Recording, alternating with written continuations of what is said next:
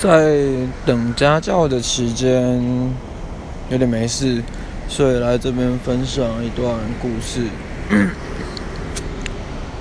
让我最想买醉的一个故事，我想应该就是爱上不该爱的人吧。就我觉得喜欢爱，它是有很大的差距的。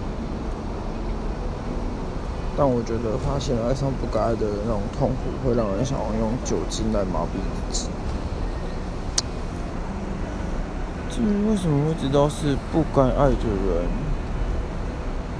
我想这个定义每个人不一样。但就我的定义是，只要我跟他不会有未来，或者说他已经有他喜欢的人了，我都不该去爱他。